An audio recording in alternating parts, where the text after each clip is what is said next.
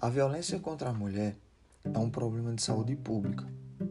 sendo esta uma questão global que atinge todas as classes sociais,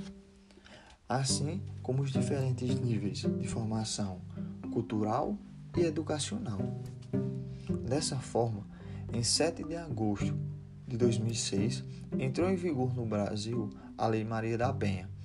que visou instituir mecanismos para proteção e em defesa da mulher, objetivando coibir e punir as diversas formas de violência, seja ela física, sexual ou psicológica. Atualmente,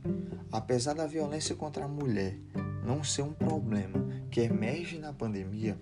no contexto do isolamento social, observa-se um aumento na violência doméstica, na qual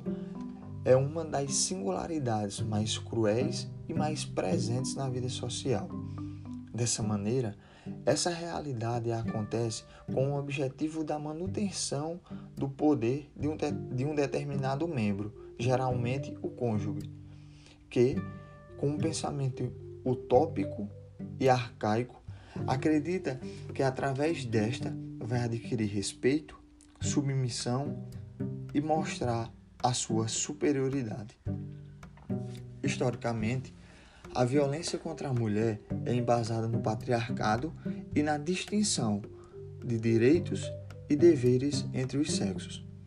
Dessa forma, segundo estudo feito pela Universidade Estadual do Rio de Janeiro, mostra que os casos de estresse cresceram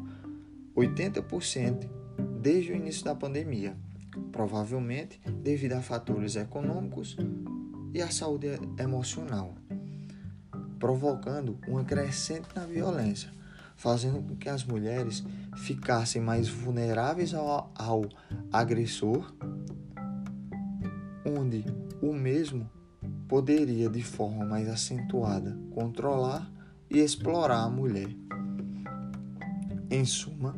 é importante quebrar o paradigma da subnotificação, em que as mulheres não denunciam, e instruí-las a como e quando denunciar, uma vez que o medo de sofrer novas agressões assombra a realidade da vítima.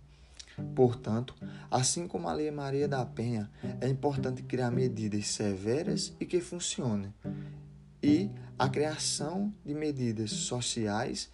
e, ed e educativas para coibir esse problema que persiste em nossa sociedade.